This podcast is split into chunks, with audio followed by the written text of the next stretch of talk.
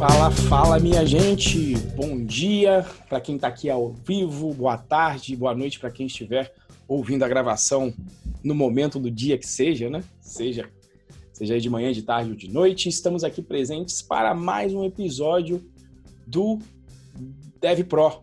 Aí, na, no episódio de hoje, na verdade, vai ser um. Apesar que fica meio estranho, né? Vou falar, vou contar a minha história, né? Mas na realidade vem de que quando eu fiz algumas entrevistas aí, o pessoal em outros canais, o pessoal curtiu falar um pouco da história, enfim, alguns pontos, como é que eu cheguei onde eu cheguei, também talvez algumas derrotas pelo caminho, como todo mundo tem. E aí o Moacir sugeriu, eu falei, vamos fazer então para ver, vamos ver o que acontece, né? Já que o pessoal tá, algumas pessoas ficaram curiosas, né? Como por exemplo, um efeito aí, eu já ouvi algumas vezes, Pô, Renzo, eu achei que você era playboy, que você tinha nascido em família de rico. É, essa já foi algumas das, das coisas que eu já ouvi aí, depois de, do, do pessoal conhecer um pouco minha história. Mas antes, como sempre, temos aí o, a, o bom dia também aí do Moacir e os recadinhos de sempre. Grande Moacir. Fala aí, pessoal. Bom dia para quem está aí no chat acompanhando a gente. Boa tarde, boa noite, boa madrugada. Para quem nos acompanha aí pela gravação e a sugestão da pauta foi minha, porque é o seguinte, eu, eu tô fazendo alguma coisa parecida lá no meu canal, soltei, não sei exatamente quando que vai essa gravação, provavelmente já, eu já vou ter soltado os dois vídeos que eu contei a minha história lá no canal e eu falei, porra, é legal esse negócio, né, tipo, você, dá uma, você faz uma passada, né, você, você, coloca algum, algumas coisas em ordem na cabeça que você não tinha parado para pensar tal. Falei, não, porra, e, e, é legal, né? Eu acho, eu, eu falei isso lá no vídeo, né? Eu acho legal você ouvir a história dos outros. Eu sou um cara que eu gosto muito de ouvir história, eu gosto muito de ouvir, gosto muito de contar a história. Então eu falei, porra, contar, vamos ouvir, né? E, e, e a história sempre serve de exemplo, né? É, seja seja para seja pro melhor, seja pro pior. Eu acho que você sempre consegue tirar exemplo de história e trazer é, a história para a sua vida, né? Trazer o que contaram para sua vida e refletir. Na, na pior das hipóteses, refletir. É, eu acho que eu acho que é isso, né? Mas antes, vamos para os recadinhos, né? É, primeiro de tudo, se você está nos acompanhando aí pelo canal no YouTube, por favor, se inscreva no nosso canal, deixa o like aí no nosso vídeo e ativa o sininho para poder receber as notificações de quando sair vídeo novo da gente, né? Siga-nos no Instagram, o meu Instagram é Moacir Moda, o Instagram do Renzo arroba RenzoProBR. Renzo está sempre fazendo conteúdo bastante legal lá. O pessoal ficou, rolou polêmica essa, essa semana, semana passada, né? Que o, que o pai proibiu o, o moleque de fazer o curso, né? Exato, exato. Um menino de, de 12 anos, recebe, 13 anos, recebeu o nosso e-mail automático e aí respondeu que o pai e a mãe não, não deixam brigar.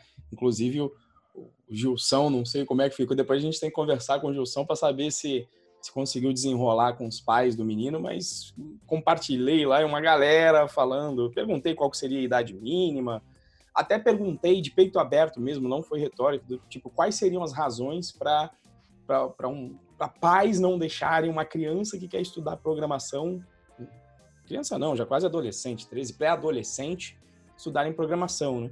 E, e justamente para abrir minha mente, né? Então, uma delas foi, bom, de repente vai ter contato com pessoa estranha, né? E, Sim. Então, o pessoal colocou alguns termos, algumas razões lá que eu achei interessantes e a gente foi discutindo aí o tema lá no Instagram. E aí vem rolando esses, esses papos, é um papo legal. E fora isso, tem muito conteúdo técnico muito bom lá também. Então, Recomendo bastante que você siga o Renzo no Instagram, RenzoProBR. E se você ainda não conhece Python, ou se você ainda não conhece Python direito, é, entre no nosso curso grátis, python.pro.br barra curso traço D traço Python traço grátis. Esse é o curso, o melhor curso do Brasil grátis de Python. Eu já vi alguns outros aí, garanto que esse com certeza é o melhor. E se você quiser participar das nossas discussões aí, do nosso podcast, do meu canal lá, do, do podcast do Renzo também, a gente tem um grupo no Telegram que chama bit.ly barra galera traço Python traço Pro. Lá a gente estende o nosso bate-papo, né? O nosso, a nossa mesa de boteco virtual, a gente costuma falar. E para ficar sabendo de tudo que a gente fala aqui na Python Pro, tudo que a gente lança, tudo que a gente sempre publica, bit.ly barra python-pro, nosso canal lá no Telegram, que a gente sempre está avisando de conteúdo novo. Se inscreve lá que eu prometo que a gente não enche seu saco. Sempre é muito relevante o que a gente tem a mandar. E é isso. Bora para o que interessa. Como eu estava falando, né? O. Porra, comecei a contar a história lá e legal pra caramba. E eu conheço a história do Renzo é, já há um bom tempo. O... Até, até curiosamente, esse fim de semana o Renzo teve aqui em casa que a gente gravou todos os. Todos os. os as, as, propagandas, né? Os vídeos que a gente grava para poder fazer um lançamento de uma nova turma do Bootcamp Python Pro. E a gente ficou batendo papo tal. Ele contou mais coisa e mais detalhe que eu não conhecia, umas puta história cabulosa. Vamos ver se o Reis conta todas no, no ar um dia. Não, e... acho, acho que algumas têm que ficar para mesa de bar aí. Algumas têm que ficar para mesa de bar. Então é isso. Quando vocês encontrarem a gente no, no, no, no, no em evento, essas coisas assim, senta no bar que aí pode ser que role umas histórias aí mais off, né? Mas enquanto isso, vamos, vamos, vamos que interessa também, que ninguém aqui também está muito afim de saber da nossa vida. O pessoal está afim de saber de Python também, no fim das contas. Mas eu acho que é importante a gente ver o, a, a, ligação da história né, com a programação. Eu acho que ela, eu acho que é bem legal. Essa parte eu acho que ela pode ser bastante inspiradora. Né? Então, primeiro de tudo, é, a pergunta que fica é como que você conheceu programação? Né? Você era um você era um cara apaixonado por programação? Ou explica pra gente qual que é a sua relação, qual que foi o seu primeiro contato com a programação? Bom, de, de, de programação, na verdade, é essa daí eu acho que nem estava tanto na história, né? É, aí é bom que o Moacir fica sabendo até de um pouco mais de detalhes, né? Uh, quer dizer, a primeira vez que eu fui ter contato com computador, na realidade, foi no ano de 1995, se eu não me engano. Tá? Onde foi o único ano da minha vida que minha mãe conseguiu, quer dizer, que minha mãe me falar que minha mãe pagou o colégio particular é forte, que ela me colocou no colégio particular, né? Mas era um colégio particular de Santos e foi a primeira vez que que eu vi um computador, inclusive, inclusive foi a passagem daqueles disquetes maiores para aqueles nossos de três quartos, que aliás que muito jovem hoje em dia não sabe, né? Que para eles aquele disquete hoje é o ícone de salvar. Né? Então, o, o, disquete que inspirou o ícone de salvar foi quando eu, eu vi um computador pela primeira vez e era no laboratório do colégio. E na prática a gente aprendia um editor de texto chamado WordStar. E eu me lembro de eu estudando só os manuais dele para dizer quais eram os atalhos que faziam determinadas situações, porque mexer no computador mesmo era bem raro naquela época.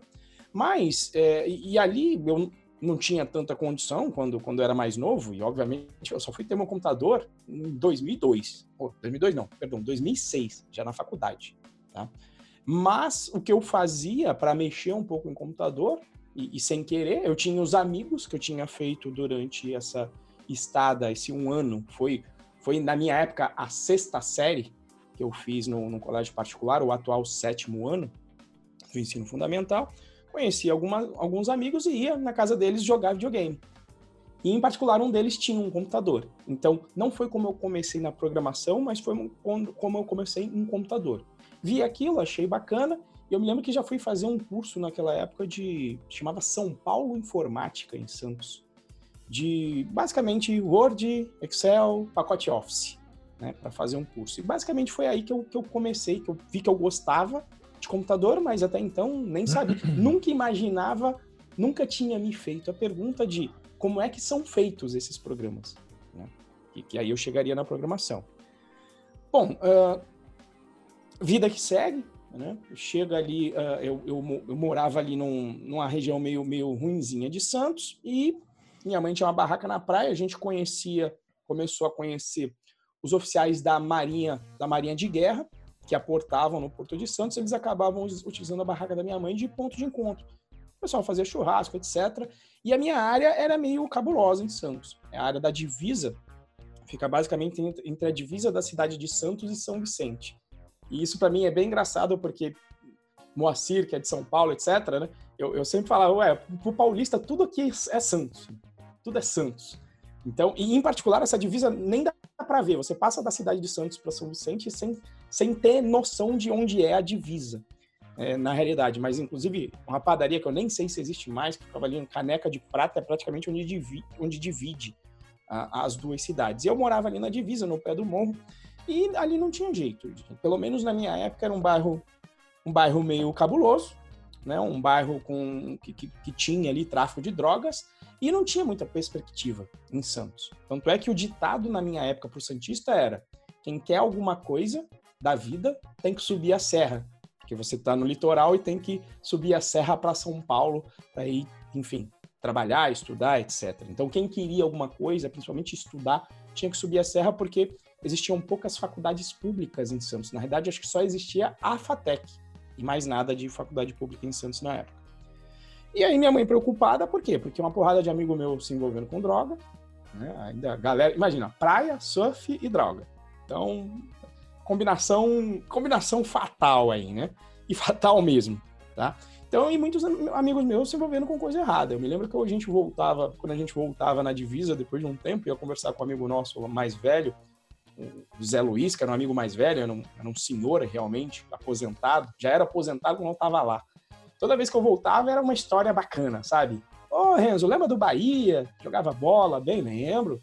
Ah, então, foi preso assaltando banco lá em Campinas. Lembra do Ney, Renzo? Ah, lembro, bacana, como é que tá?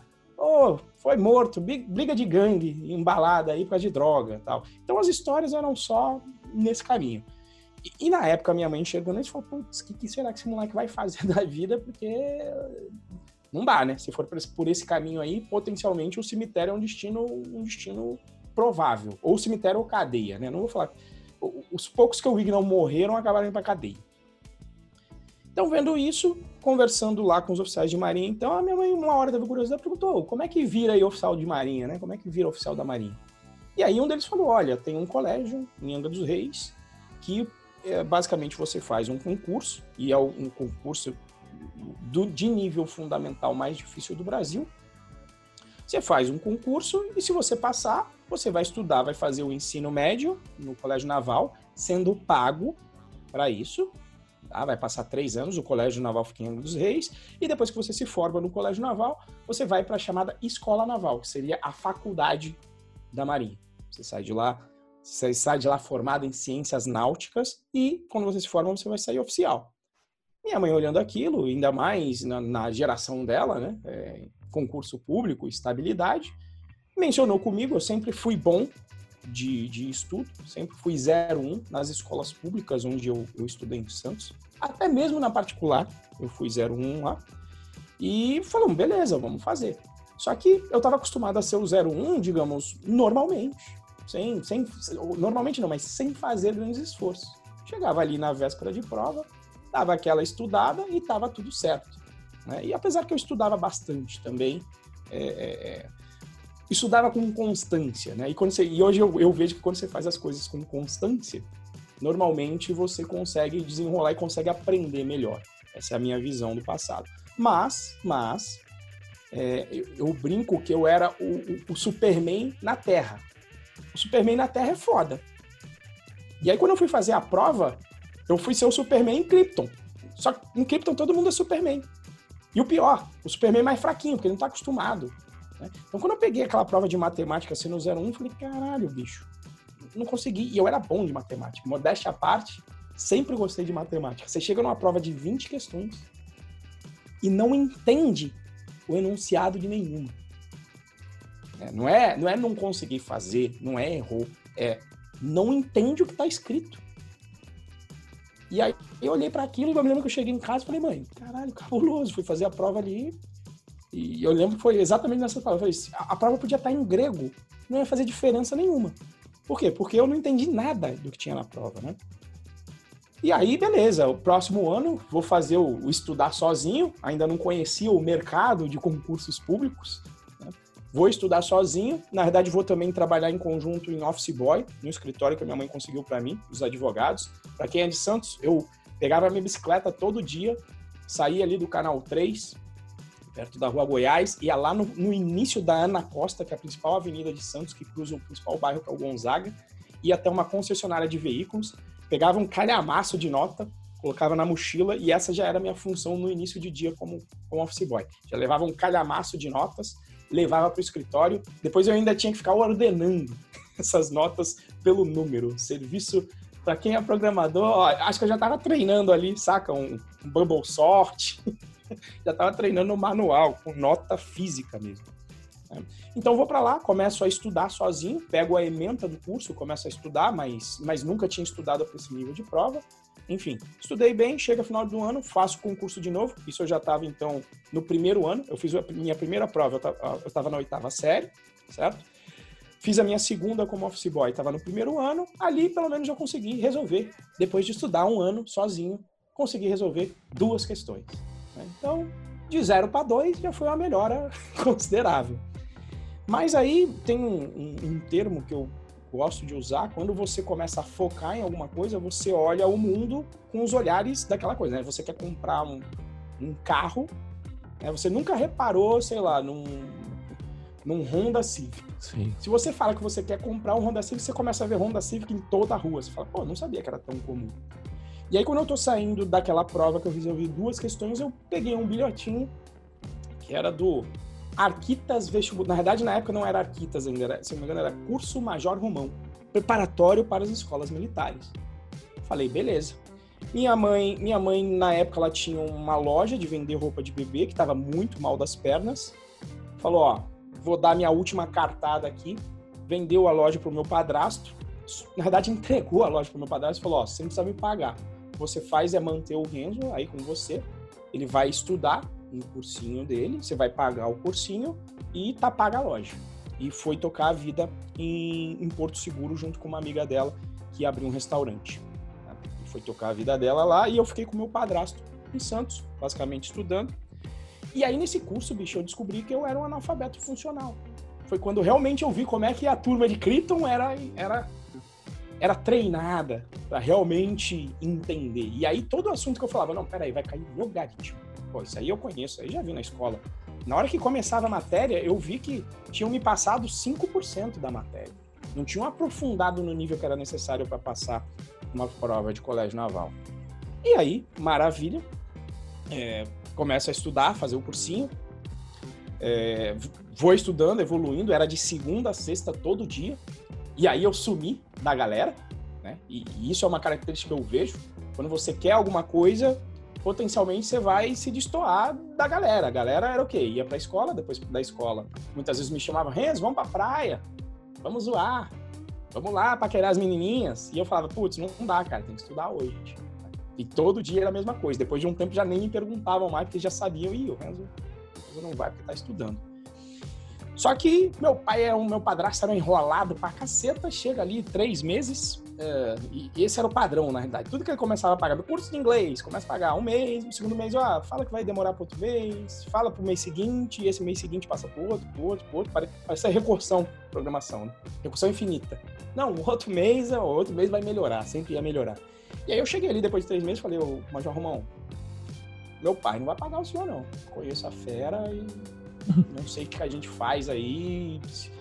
Eu, o senhor deixa eu estudar aí depois, se eu passando, eu pago o senhor de volta tal. E aí o Major Romão era um, era um cara que queria realmente levar ensino para Santos. Ele tinha esse propósito, sabe, de colocar a molecada num caminho bom é, na cidade. E ele falou, Renzo, estuda aí, vai tranquilo. Por quê? Porque ele viu que eu estava realmente interessado. Né? Então, a pessoa quando vê alguém interessado com com, conectado com o propósito dela de gerar valor, que no caso dele era, era o propósito de vida de colocar para estudar, ele falou, putz, é, fica aí, tá tranquilo, engraçado. Mesmo depois de passar, eu voltei no curso para pagar, ele nunca quis receber. É bizarro isso, é bizarro. A gente ficou amigo, obviamente, com depois do, do, do passar do tempo e aconteceu. Mas enfim, fui estudando, estudando, estudando, chega final do ano, acertei 17 das 20 questões, então fui muito bem da, na, na, prova de matemática. Só isso já. Nas outras era só não não não zerar depois disso, tá? E aí passei em 54 num concurso de, acho que se não me engano tinha 15.600 pessoas. Eu passei lá em número 54. E, e assim, mas, mas esse um ano foi bravo, por quê? Porque foi um ano para me alfabetizar. E, e assim, tem gente, para quem já vem estudando em um colégio bom desde sempre, o caminho é, é mais tranquilo. Né? Porque é difícil você ter que estudar oito anos de ensino médio em, em, em um ano. E o engraçado, quando eu levei minha prova para o meu colégio, para o meu colégio público de Santos, pessoal, para quem conhece, Visconde de São Leopoldo, também conhecido carinhosamente pelos alunos como Podrão, né? o pessoal sabe aí da turma, a gente tem um grupo de WhatsApp, inclusive, que chama Podrão. É, eu, eu me lembro de eu levar a prova pro colégio e a professora de matemática não sabia fazer.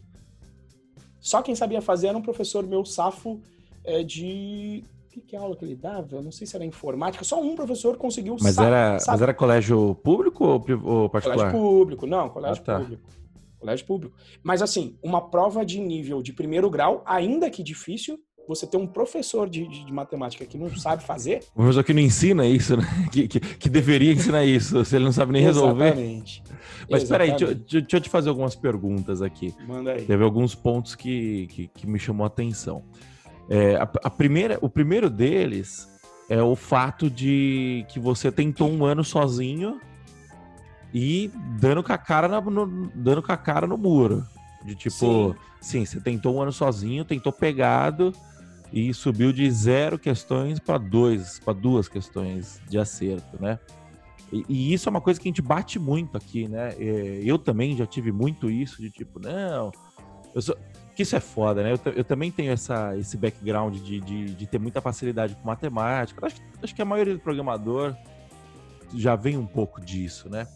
E aí você acha um malandro, né? Você fala assim, pô, vou, vou, vou, vou, vou pagar curso, vou, vou fazer, vou fazer faculdade. Não, eu consigo sozinho. Tem aquela playlist no YouTube lá. E pode, pode, pode até ser que você conseguisse, mas quanto tempo ia demorar? Né? É, é isso. esse eu acho que é, esse eu acho que é o primeiro ponto que me chamou a atenção. Quando você colocou um professor de verdade, assim, tipo um cara que que tá focado em fazer você passar naquele cursinho, na, na, naquele colégio, no colégio naval, um cursinho especializado em colégio naval. Você foi lá e, e obviamente, com, com, com, grande parte da dedicação sua, você foi lá e passou, né? Esse é o primeiro ponto. O segundo ponto você falou, cara, eu era um analfabeto funcional e isso é assim, isso é padrão do brasileiro médio. Isso é padrão do brasileiro médio. Eu estava lendo um livro agora, inclusive, que chama Como Ler Livros. E, cara, o cara começa a dar uma, uns, uns, detalhes assim tão. que você olha e você fala assim, cara, isso aqui é tão óbvio. Mas acho que, sei lá, por ser tão óbvio, ninguém nunca me falou. E você fala, porra, e, e, e, aí quando você começa a enxergar essas obviedades, e, e, cara, eu tô me sentindo na sexta série lendo esse livro, porque o cara tá falando umas obviedades, só que umas obviedades que nunca foram ditas, que aí você olha e fala assim, porra, mas, mas realmente, por mais óbvio que seja isso, eu nunca tinha parado pra olhar dessa forma e, e faz muito mais sentido, né? E beleza. É, você era um, então assim, padrão, você era um analfabeto funcional, e, e esse eu acho que é um ponto chave do brasileiro. O brasileiro acha que só porque ele estudou num colégio particular, por exemplo, ele vai ter uma boa educação.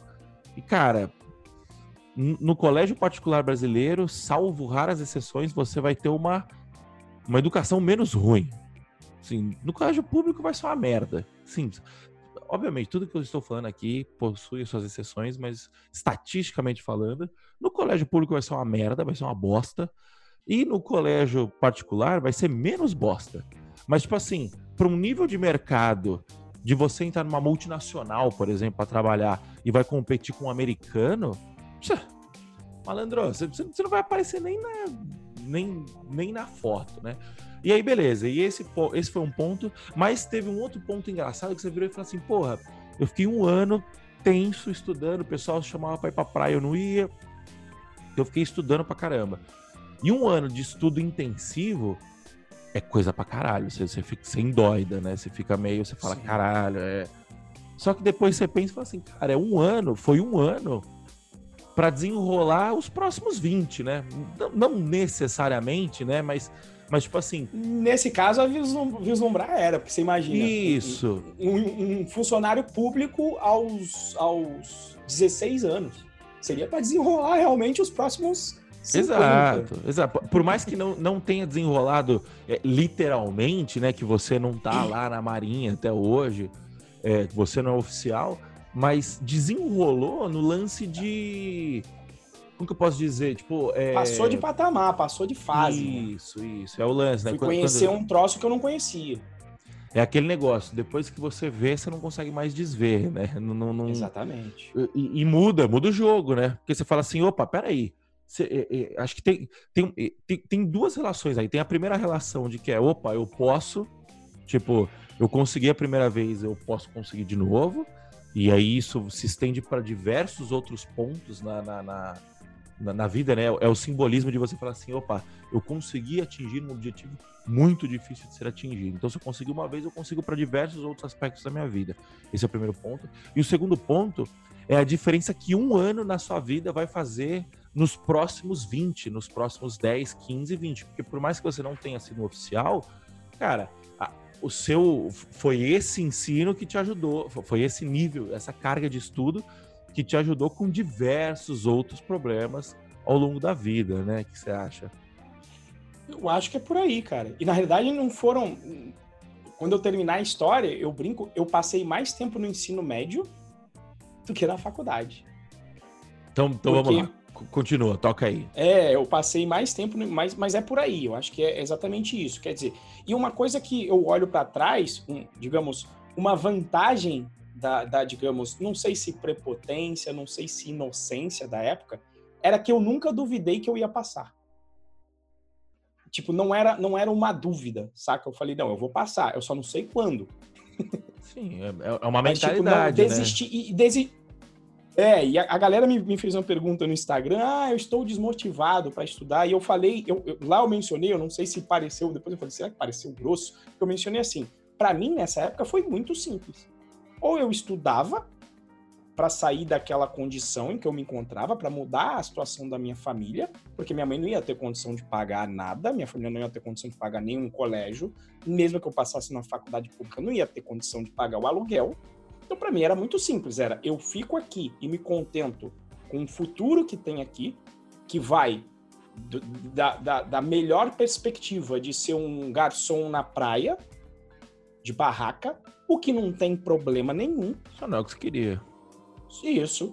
Gente que, pô, de repente tá com bem mais velha, tendo que fazer bico, carregando peso, é, já não aguentando fazer isso, caindo num, num, num, num, sistema de saúde público e potencialmente indo embora com relação a isso, ou tentando a sorte no tráfico. É, eram, eram mais ou menos essas duas escolhas que tinham quem morava na divisa naquela época, porque não tinha trabalho ali. Santos não é uma cidade com um mercado de, de, de trabalho bacana para é quem é turismo, é jovem, né? principalmente. É turismo, turismo e, e nem porto, turismo, né? mas é.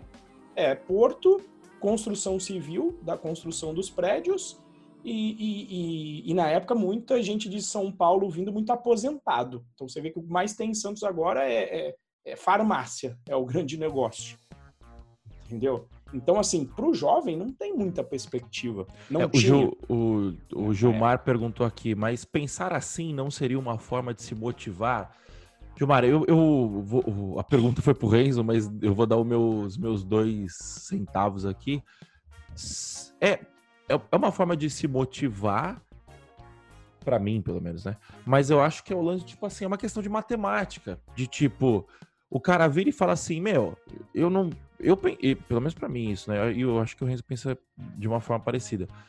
Cara, eu, é, é, se, se, eu tiver com 50 anos tentando passar, assim, obviamente tem, deve ter alguma limitação, não sei com quantos anos você pode fazer Sim. um colégio naval e tal, mas, mas assim, a tinha, matemática. Tinha limitação de idade. A matemática é menos essa, tipo assim, cara, é, não é se, é quando. Pode demorar 10, pode demorar 15, pode demorar 20. É, ou, ou, então, beleza, não posso ir para lá, mas posso tentar já no, na, facu, no, na escola naval, né? Que é, que é então, tipo assim, é, é um lance de tipo. Não é arrogância, eu não enxergo que seja arrogância. É, eu enxergo que é um lance de matemática, de tipo, é, é tentativa mais tempo, você entendeu? E, e, e, incremento, e auto-incremento, né? Você vai melhorando. Tipo assim, porra, você tentou o primeiro ano, você se esforçou o mesmo tanto. E, e, e o import é importante também dizer que se esforçar não é causa, se esforçar é consequência, né? Tipo, não adianta nada você se esforçar de uma maneira burra. Você tem que se esforçar de uma maneira inteligente. Mas você, você, você vai aprendendo a estudar, vai aprendendo. Tipo, na melhor. Quando você enxerga que a vida é um jogo de melhora contínua, tipo assim, puta, eu quebrei. Um cara, um cara que tá empreendendo, né? Um cara que tá abrindo um negócio. Puta, eu quebrei. Tá, beleza, você tenta de novo. E você tenta de novo. Vai ficar mais difícil, vai ficar mais fácil, mas você e, e você vê que o Renzo usou uma palavra que ele falou assim: Meu, para mim era simples. Ele não falou para mim era fácil. Ele falou para mim era simples. Por quê? Porque a soma é estudar mais tempo. E acabou. Entendeu? Para uns vai demorar mais, para outros vai demorar menos. Mas o ponto é, você vai e toca. E, e, e aí, voltando, um ano, porra. Um ano não é, não é, nada na vida de um moleque de 14 para 15. Você tinha, né? Mais ou menos isso? Sim, sim. Tava de 15 para 16. Então, é um ano que mudou a vida do cara. Entendeu? Então, assim, eu, eu acho que essa mentalidade de tipo de. De malandro, é o meu objetivo. Essa, essa obstinação eu acho ela muito boa. Assim, obviamente, alguns, alguns momentos tem um lado ruim, né? Mas é, eu acho que nesse contexto ela tem muito boa. É, é uma, é uma, é uma motivação muito boa. O que você acha? Eu acho que é por aí. Eu falo para a moçada sempre dentro do curso que né, disciplina é sempre mais importante que dom, talento, porque Exatamente. tem de tudo. Né? Você, quer dizer, para um colégio naval era 235 vagas. Você não precisa ser o 01, você só precisa ser o 240. Exato. E você não tá com. E assim, quando você fala 15 mil pessoas, a competição não é entre 15 mil. Sim, é entre mil. A competição mil, deve ser entre sim, 800, é. entre mil. Que, que, é, que é quem realmente se preparou. O restante devia ser o Renzo do primeiro ano. O Renzo, ah, tem um concurso aí, vai que eu passo. Isso. São do, do, dos perdidos, que de repente vão se encontrar no meio do caminho. E agora, Pode falar, pode falar. E trazendo, só a última coisa, e trazendo para o ponto de. para o nosso cenário, né? Que é o que a gente fala para a galera aqui. Tipo, a gente está falando do colégio naval aqui. Tipo, quando a gente vai, traz para Python e traz para mercado de trabalho. Não é nesse nível. Não, mas não chega nem perto desse nível, você entendeu?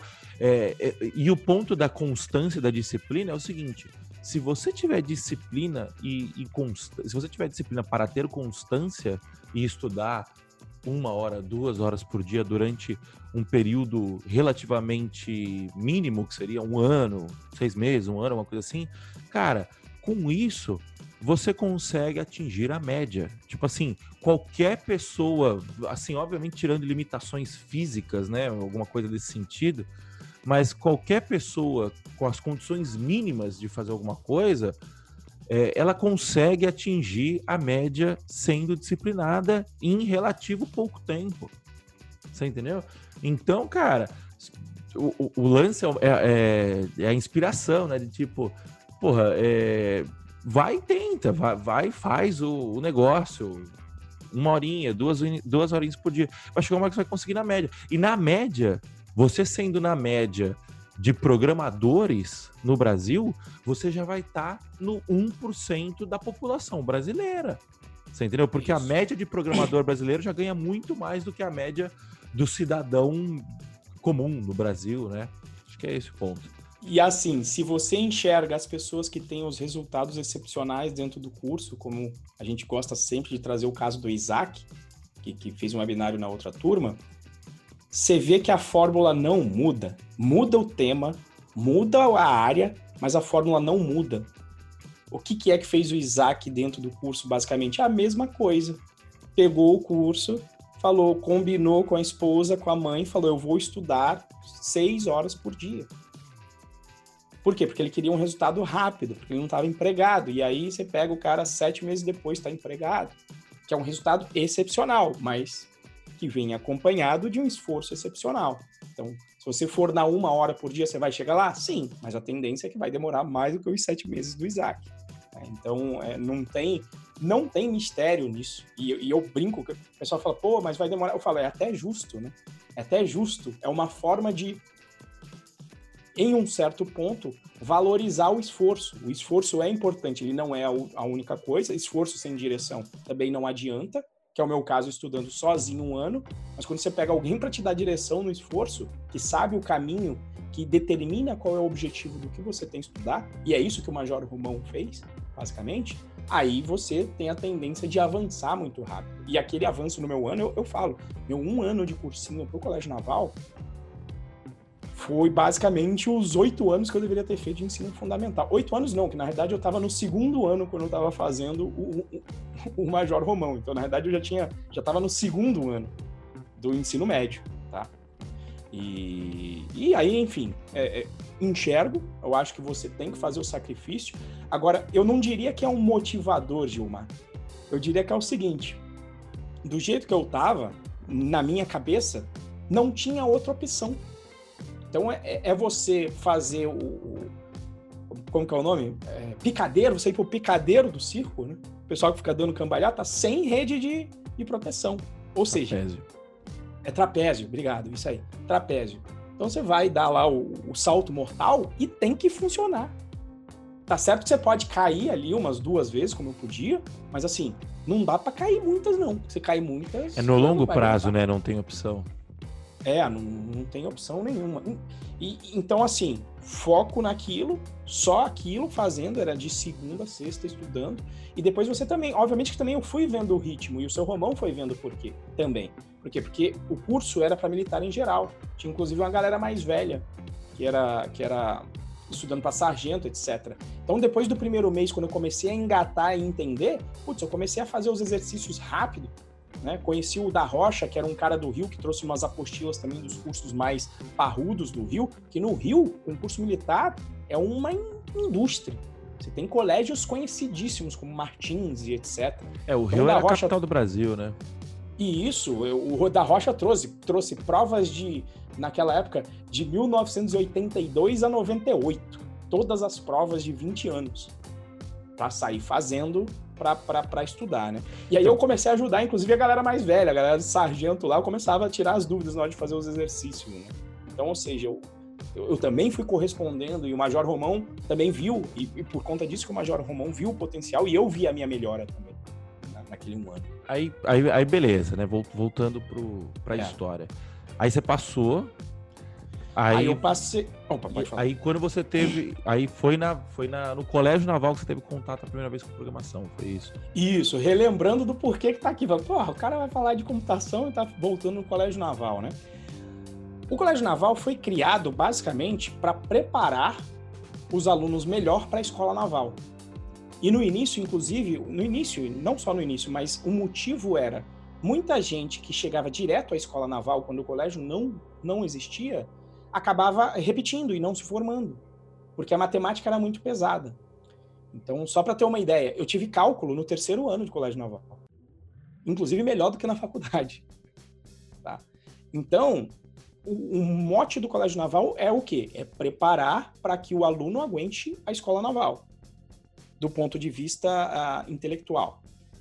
Então, o que estava acontecendo? Com o tempo, criou-se uma matéria na escola naval, no primeiro ano, que era uma matéria de programação, que começou a arrebentar uma galera no primeiro ano. Porque ninguém nunca tinha visto, com todas as, as, as atividades inerentes ao seu primeiro ano. E isso era trote. 90 e... Isso era. É, eu, eu passei em 2000, então eu estava no 2000, segundo ano. Era 2000. É, 2000. Em 99 eu fiz o, eu fiz o, o, o concurso, eu estava no segundo ano do ensino médio, Aí eu passei em 54 e voltei para o primeiro ano. Por isso que eu falei que eu fiquei mais tempo no ensino médio, porque olha aí, eu fiquei dois anos no colégio em Santos, tive que voltar para o primeiro. Então seria como se tivesse repetido dois anos. Então voltei para o primeiro ano. 2000, primeiro ano, 2001, segundo ano, 2002, meu terceiro ano de colégio naval. Aí começou e, a programação. E aí, vislum... Isso, aí vislumbrando esse problema na programação, tinha uma professora de informática nossa que sabia programar. E aí, enxergando isso, ela falou: vou ensinar essa molecada a programar. Só que não tem matéria de programação na ementa do que é dado no Colégio Naval. Só que tinha Excel. O que, que ela fez? Começou a ensinar a VB. Estou ensinando Excel, não estou ensinando programar.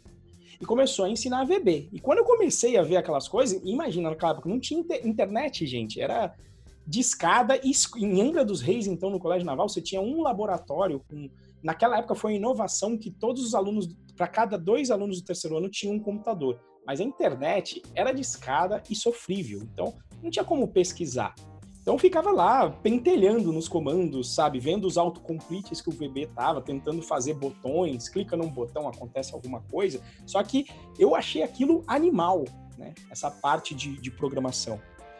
E, e, aí, depois de, de, ser assim animal, foi quando eu decidi. Eu falei, cara, eu quero. Eu quero eu, eu até então pensava em continuar na Marinha. Eu falei, eu vou ser engenheiro, pelo menos. Tinha inclusive um engenheiro que dava aula de cálculo pra gente, vou ser engenheiro, mas eu gostei muito da programação ali. E, e aí eu saio, saio do Colégio Naval no terceiro ano, vou morar na cidade do, do Rio de Janeiro e de novo vou fazer um cursinho para me preparar. Como eu queria fazer engenharia, a escolha foi simples de novo. Deixa eu ver onde é que me paga para estudar, porque novamente eu ainda não tinha condição de me manter. Vamos ver quais são as escolas, mas aí eu já estava escolar. Falei, ah, são as escolas militares. E existe escola militar com engenharia? Tem. IME, é o Instituto Militar de Engenharia, que fica na, na Praia Vermelha, no Rio de Janeiro, e o ITA, que é o Instituto Tecnológico de Aeronáutica, que fica aqui em São José dos Campos, onde eu moro hoje. Então, tinham duas que tinham engenharia, onde eu falei, beleza, eu vou fazer todas as provas para as escolas militares, incluindo as duas de engenharia. É a escola naval você nem tentou?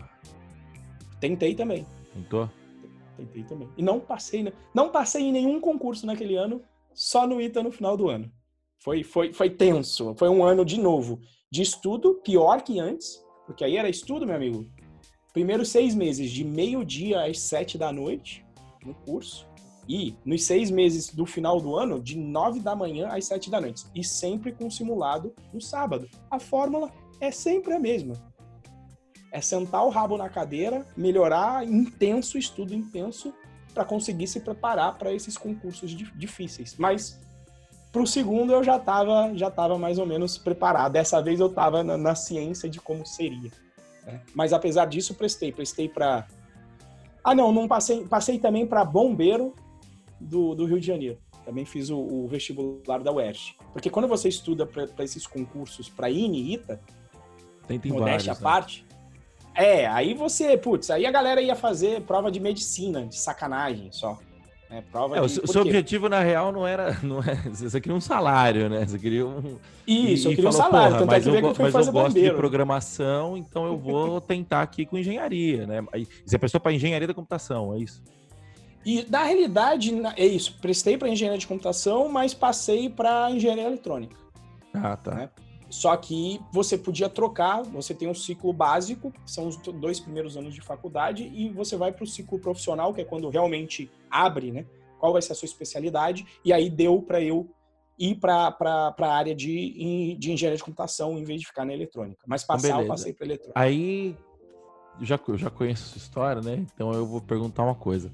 Quando que você descobriu que a faculdade não te prepara para o mercado de trabalho? Isso é engraçado, porque você entra na faculdade, né? Você vê a galera, o formato é sempre o mesmo, a gente estava conversando até esse final de semana, né? Um ponto de vista técnico, é um formato bom de aprendizado, o formato, digamos, do militar, porque a fórmula é simples também. Depois que você entra, a regra é rígida, a prova é difícil, independente da qualidade do professor, e você tem que passar, estudando sozinho, estudando com a galera. Né? Mas o que você começa a perceber quando entra, e principalmente quando você começa a, a ver o formato, você vai vendo que a galera entra animada no primeiro semestre, e a partir do, do, do segundo semestre a galera começa a se arrastar. E principalmente quem começa a chegar nos últimos anos e começa a ter contato com o mercado, seja ele qual for aqui, tá? O mercado de engenharia, que seja é, mercado financeiro em São Paulo, para onde a maioria dos meus amigos foi.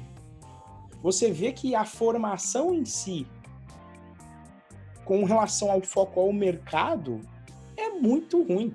Não, não, não tem grandes conexões. Você é ensinado a ser um cara generalista com um conhecimento vasto em várias áreas, vasto não, na verdade, com um conhecimento relativamente raso em várias áreas do conhecimento. Então, para quem já tem decidido o que quer fazer, que na minha área era software, aí era uma tristeza. Por quê? Porque você tem um ciclo primeiro, você já não começa na sua engenharia. Então, se você já não começa na sua engenharia, você vai ter que estudar para ser um engenheiro genérico. E se você vai estudar para ser um engenheiro genérico, você vai estudar matemática, física, química. Eu fiz torno, em, máquinas de 1950. Eu fiz torno, eu fiz fresa, eu fiz forja. Quer dizer, é, engenharia ambiental. Eu fiz, eu fiz projeto de caixa d'água dentro do, do, do dentro do, de reutilização de água para dentro do CTA. O que, beleza, se você ainda não sabe o que você quer fazer, pode te ajudar. Mas o sonho da galera quando estava no fundamental era, pelo amor de Deus, eu quero ir para o ciclo profissional para realmente estudar o que eu vim estudar. Então, galera de aeronáutica estudar avião, galera de, de aeroespacial espacial, galera de engenharia civil, obra, enfim. E, e era o fluxo. Então, dessas, dessas, eu tive aí sete, sete vezes quatro, 28. 28 matérias, eu tive duas matérias de programação. Uma introdução e outra de cálculo numérico que, que, que, não era nem tanta programação em si, mas mais a matemática de cálculo numérico para a programação. E Ou seja, só, 28 duas é bravo. Né? E só mais um ponto também, né? O, o, o quanto é engraçado, tipo, beleza, cálculo numérico. Cara, cálculo numérico não faz parte do dia a dia do programador, entendeu? Ele é, é, é não sei, não diria, não sei se é fundamental, mas ele é faz parte, assim, faz parte do, do, do conhecimento, é, é, é, legal conhecer e tal. Mas, tipo, a, a programação hoje em dia, ela já está num nível tão abstrato, mas tão abstrato, que você consegue ser um programador sem precisar de todo esse conhecimento, é, sem, esse conhecimento mais teórico, mais fundamental, né? E, e beleza, é, é, em algum momento, para você passar de nível, para você ir para o próximo estágio, é legal você ter esse conhecimento? É, não sei nem se é legal, ou se seria legal ou se era necessário. Mas o ponto é, cara, é, a ordem é totalmente inversa, tá ligado? Tipo, é abre, abre a cabeça aqui, enche um monte de coisa e depois, quando, tiver, quando você estiver programando, você vê o que você quer. E na verdade não é nada disso. Tipo, você, você o, o, o cara tá te preparando para ser um cientista, que no final das contas o papel da faculdade é esse. E na verdade você vai ser um cara que, fazendo um paralelo, né, aperta parafuso, fazendo uma analogia, tipo, você começando na programação, você vai, entre aspas, apertar parafuso. Você vai fazer trabalhos muito mais triviais do que você precisar saber é, a teoria, porque você saber estrutura de dados para tipo, pô, beleza, é interessante saber estrutura de dados, é interessante. Eu, eu sempre falo isso, esse é sempre o meu exemplo. Eu falo isso, eu, eu nunca entendi, eu nunca parei, não é, não é que eu nunca entendi, eu nunca parei para estudar estrutura de, estrutura de dados. Quando teve na faculdade, eu colei de um amigo meu. É, e, e, cara, e tô aqui, 10 anos de programação, conheço muitas outras coisas, mas não conheço estrutura de dados. Volta e meia isso me faz falta, mas quando me faz falta, eu recorro a, outra pessoa, a outras pessoas pergunto pro Renzo que fez ITA e acabou, entendeu? Mas aí, beleza. Essa aí, é Aí é, você... E aí, se você tirar o cálculo numérico, realmente a única matéria, digamos, que foi útil foi a de introdução, quando você aprende a programação é, procedural. E isso é a base para muita coisa que você vai fazer na sua vida. Então, a parte de programação procedural. Mas se você pensar, então, elimina o cálculo numérico, porque o cálculo numérico, na realidade, você vai ser mais usuário das rotinas que embutem o cálculo numérico. Raramente você vai meter a mão num algoritmo. É o que o João que falou. Eu manjo de cálculo numérico, mas eu não faço porque o NumPy resolve para mim. Exato. É isso. Exato. É isso. No fim do dia, é isso. Mesmo os meus amigos da engenharia mais pesada, digamos a engenharia aeronáutica, era a mesma coisa. Era NumPy, na época, MATLAB. Era o que é o MATLAB resolvia. Você não ia fazer os algoritmos. Então, eu entendo a visão da, da faculdade, até porque lá é formar engenheiros de concepção, que consigam conceber as coisas, que não seja só o apertador de parafuso. Mas, mas, é, se o teu objetivo é ir para o mercado, aí é, é, é, é mais complexo. E, então, basicamente, e, você tem esses dois anos aí. E né? prestem atenção também do nosso, do, do nosso mote, né? A gente não fala a faculdade é ruim. A gente fala a faculdade não te prepara para o mercado de trabalho. É isso. Isso. Não, é isso ela te prepara para ser um cientista, ela te prepara em diversas outras coisas. Para, ser, para o mercado de trabalho, ela falha nesse aspecto. Nem sei, tá? a gente já discutiu também se, se, se é o papel ou não, mas enfim. É, aí, Isso. beleza. Aí você chegou no, no, Aí você entrou no ITA lá, os dois primeiros anos é, genéricos. Aí os, dois, aí os dois últimos, três últimos profissionais, é isso? Isso, os três últimos formam um ciclo profissional. Em particular, muita matéria, muito intenso nos dois, nos dois, nos dois anos intermediários, no terceiro e no quarto. E no quinto, você entra com uma carga de matéria bem mais baixa para fazer a sua tese de conclusão de curso, que lá se chama TG de tese de graduação. Então, quando eu entro na área de, de, de computação, o curso de engenharia de computação do ITA nasceu da eletrônica. Então, ele tem um viés de eletrônica muito forte. O que acontece é, o, seguinte: então, você pega metade dessas matérias desses dois anos, metade são matérias de eletrônica. Então, chego eu no ciclo profissional, tô lá eu calculando qual é o toco que eu coloco, e, e se chama toco mesmo, qual é o toco que eu coloco na linha de transmissão para otimizar uma transmissão com um mínimo de perdas. Linha de transmissão de, de rede de alta tensão de energia.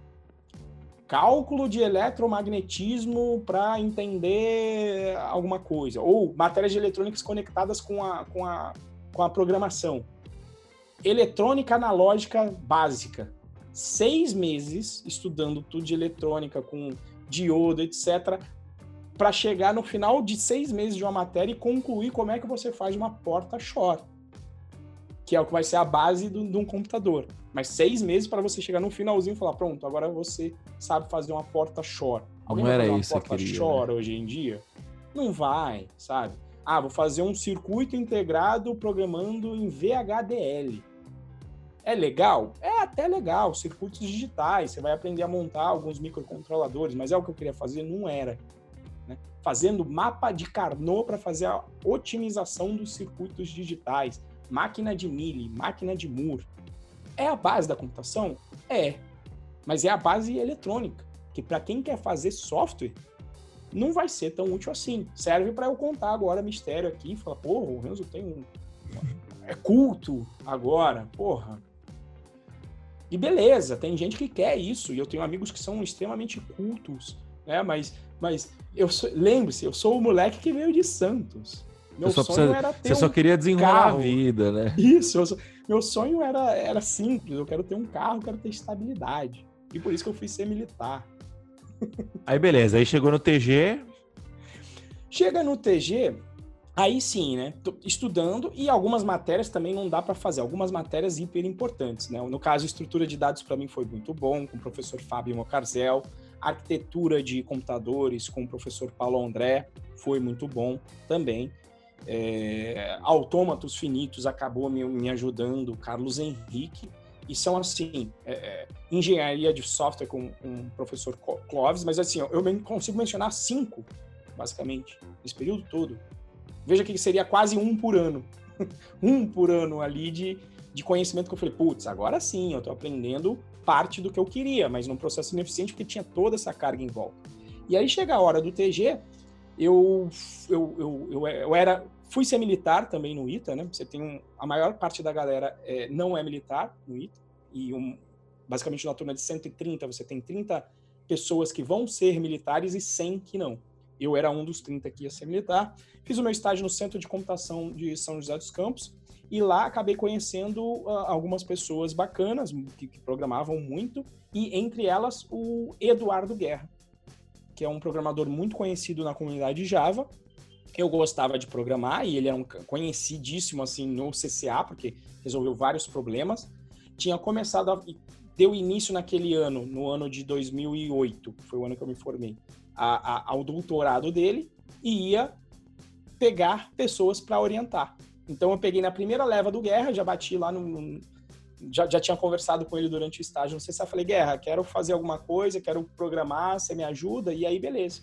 E aí ele me propõe de fazer um framework, ele tem vários frameworks em Java, falou, vamos fazer um framework. E aí foi quando realmente eu aprendi a programar. Ali, naquele ano, de novo, foi um aprendizado sinistro. Por quê? Porque eu ficava no estágio, ia lá bater na porta do Guerra, o Guerra falava, ó, tem que fazer assim, usa um mapa. Eu, o que, que é mapa?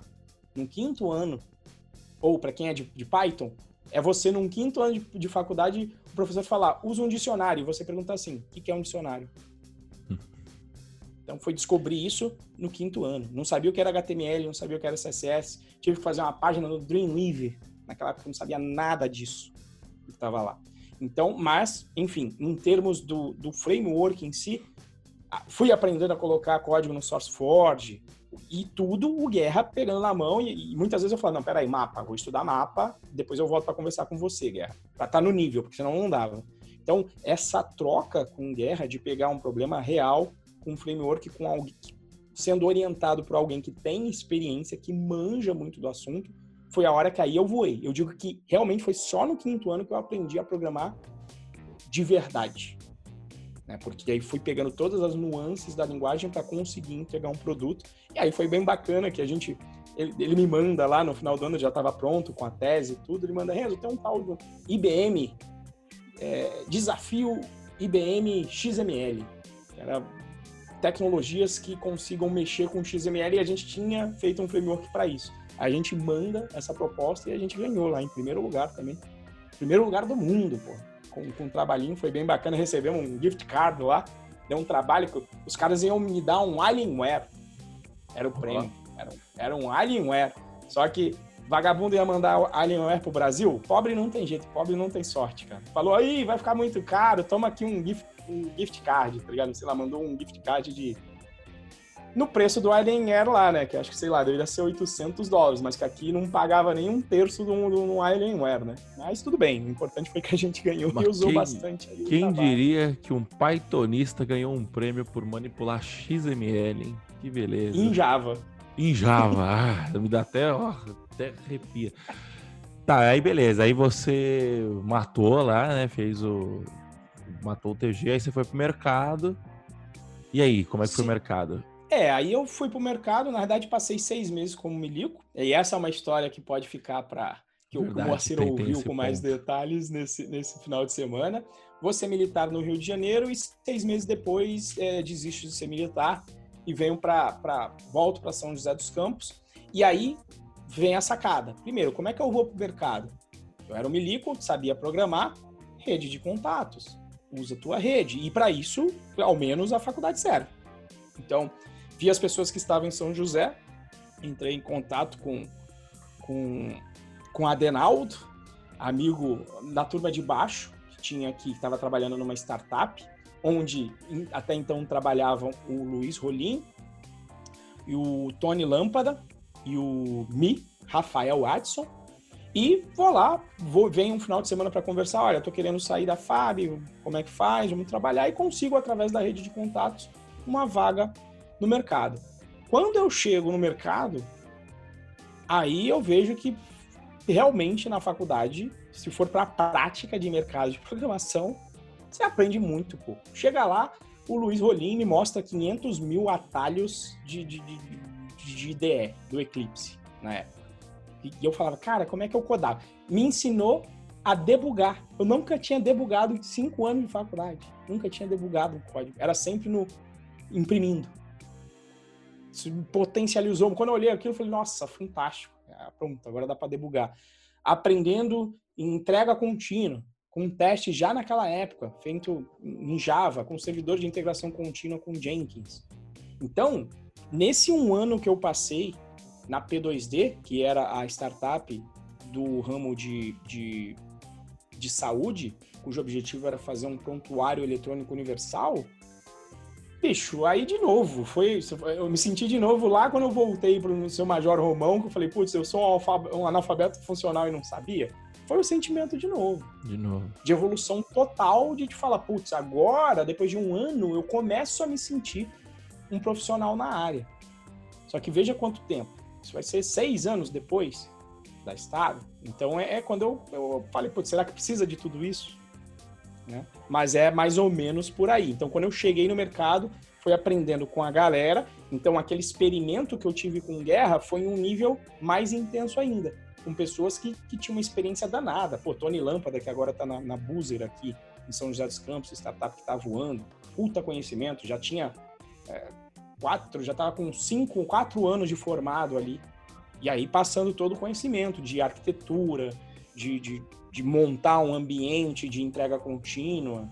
Né? Numa época que a gente trabalhava basicamente aqui numa fazendinha da, da Univap aqui em São José dos Campos, na incubadora, em que a internet ainda estava chegando os primeiros modems 3G que a gente comprava lá, porque a internet era, era bem, bem fraquinha. Então, é, então foi nesse processo de entrar em contato com a galera que realmente eu vi que é ali que está o aprendizado forte.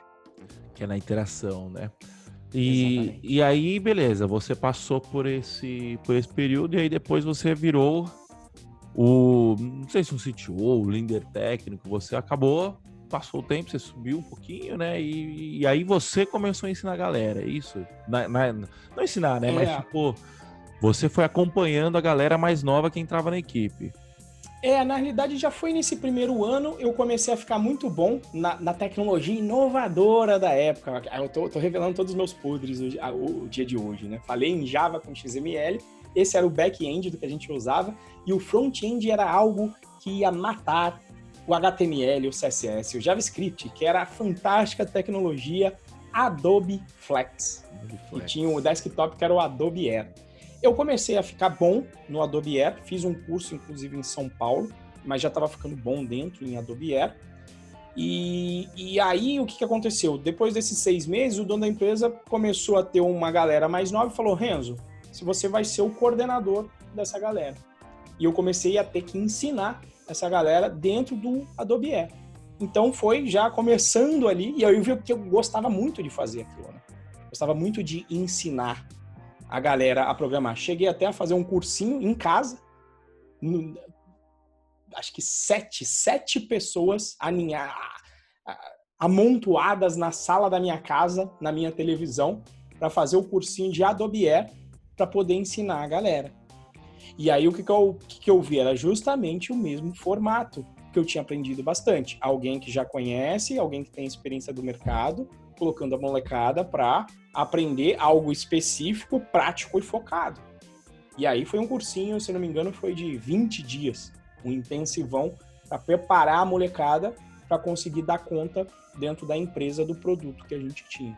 Então essa, esse foi o primeiro salto, né, o, digamos a primeira vez que eu estava ensinando, e depois disso comecei a evoluir bastante, começou a surgir as curiosidades de como tudo funcionava, como é que é entregue o software.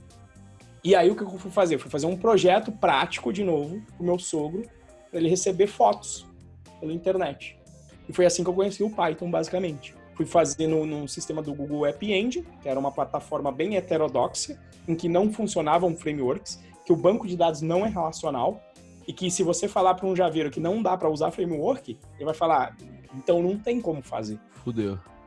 É, fudeu, não, e, não dá. Nessa época você já, era, você, já era, você já era professor na FATEC? Não, não, eu não era ainda professor na FATEC, eu continuava trabalhando nessa empresa e no meu tempo extra, de final de semana, eu ia aprendendo o que, que a empresa fazia, stack, porque eu fui replicar. Falei, deixa eu replicar tudo que tem na empresa. Eu lembro que eu passei um mês só para entender o stack com Nexus para as minhas dependências, com Jenkins para o sistema de build, com um monte de coisa. E aí um dia vem o, de novo, e veja aqui de novo pessoas que manjam. Vem uma das pessoas que eu conheço que mais manjam de computação, que é o, o Reginaldo José, famoso hacker do Facebook, ganhou o maior prêmio é, de, por brecha de segurança do Facebook, e hoje em dia trabalha lá, está morando nos Estados Unidos o, o, o Beraba vê eu, eu tendo, eu, eu, demorando ali um mês pra, só para fazer, só para montar a infra ali do negócio. Né? O Beraba vem, Renzo, tem um negócio aqui tal de Google App Engine, muda aqui. Eu falei, não, já tô com a infra toda pronta. Ele falou, não, é tua cara, bicho. Você, você coloca, você coloca, você aperta um botão e faz o deploy.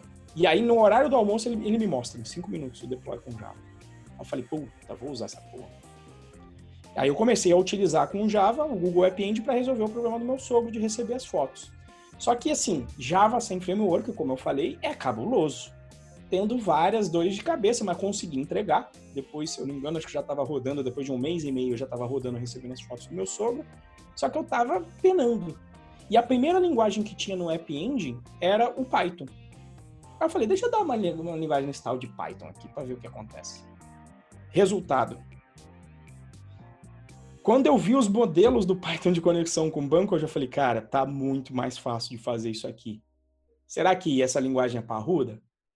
E, mas não tinha os frameworks Django, por exemplo, não, não rodavam bem no App Engine, porque, como eu falei, era heterodoxo, é um banco de dados, um banco de dados não relacional. E eu tinha a ideia do que, que seria um framework simples, parrudo em Java, que seria o VRaptor. E aí eu pensei, bom, deixa eu fazer uma prova de conceito, vou tentar fazer um VRaptor para o Google App Engine. Ou seja, decidi isso sem saber o Python e falei, beleza, eu vou aprender Python no meio fazendo isso. Foram duas semanas duas semanas para aprender o Python e fazer um framework parrudo. E aí eu parei para olhar e falei, cara, eu tenho, eu acho que eu estava ali com quatro anos de Java. Com quatro anos de Java, eu não conseguiria fazer um VRaptor em Java. Agora, em duas semanas em Python, eu consegui fazer a prova de conceito do VRaptor dentro do, do, do Python. Por quê? Porque a linguagem é muito poderosa. E essa é a história de como é que eu entro no mundo Python. Entro para o mundo heterodoxo, que era o do Google App Engine, que quem aqui é mais das antigas, o Charles me acompanhava aí nos meus vídeos, que tem até um livro, Google App Engine, você programa e o Google escala.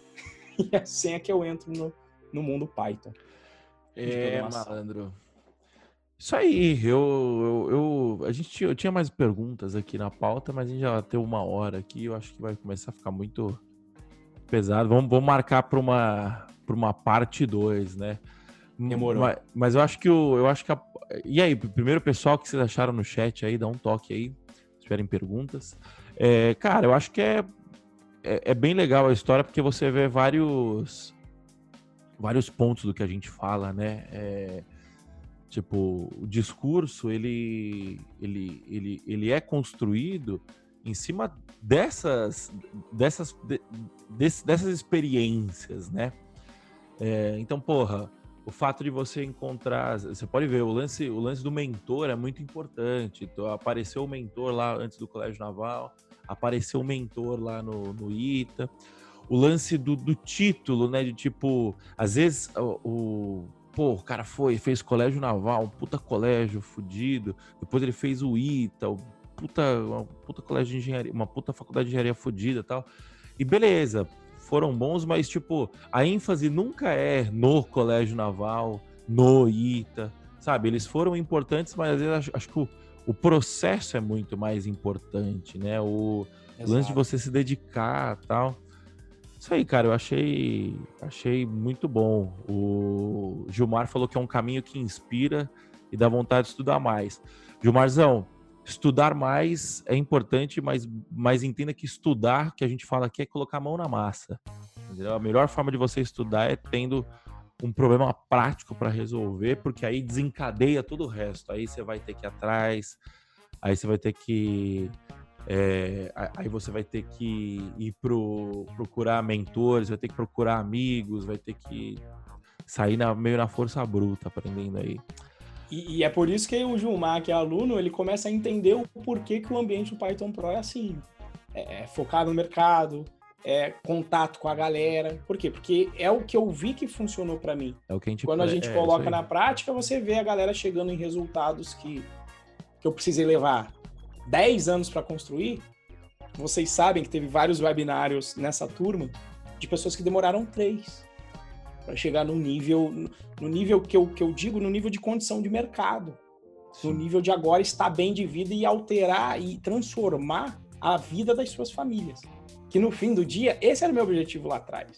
O objetivo era o quê? É transformar a vida das minhas famílias, a minha mãe agora ter conforto, meus filhos, que até então, obviamente, eu não sabia que ia ter, mas conforto para mim e para minha família. Então, esse para mim era o grande objetivo final. E quando você olha isso como objetivo, o caminho tem um caminho mais curto, que está aprovado, então aí, vocês sabem, você que é aluno, o Gilmarzão é aluno, sabe de quem que eu estou falando aí, dos webinários que a gente teve nessa turma. Então é essa transformação mais rápida e mais intensa e mais focada em resultado que a gente busca. E não que você não possa fazer faculdade depois? Mas sabendo que ela não vai ser o caminho mais curto para você chegar no Sim. mercado, ela não vai te preparar. Né? Isso aí, o, o Gilmarzão falou um negócio que, que, que acho que, pelo menos, é, é o que eu, é o meu objetivo aqui, e imagino que seja do Renzo também, que é o que o Gilmar falou. A minha mentalidade mudou depois do Python Pro. Eu. Sim, eu de ler isso eu fico feliz porque é, é o que eu quero. Eu acho que, beleza, carreira, Python, o lance técnico é legal tal, mas nada disso vai ser tão é, transformador que você, do que você mudar a mentalidade. Porque quando você entender isso, quando você entender que é a mentalidade que é o que importa, você vai conseguir se virar em qualquer área da vida. No Python, mudou de profissão, vai... porque é isso, o cara, o, o, cara que desenrola o Dev Pro não precisa ser um Dev, ele só, ele só ser Pro, você entendeu? Em qualquer área da vida. Exatamente. Bom, pessoal, muito obrigado pela presença de vocês, é, obrigado pelas perguntas, obrigado, Renzo, por compartilhar sua história, e é isso. Acho que por hoje é só e semana que vem tem mais, é isso? É isso aí. De repente a gente faz uma parte 2 aí, se, se achar que faz sentido a parte de CTO, etc., que você tinha perguntado, a gente chega lá. Mas a, gente, a gente vê aí, beleza? Grande então, beleza. Aí, galera. Valeu, pessoal. Abraço. Tchau, tchau.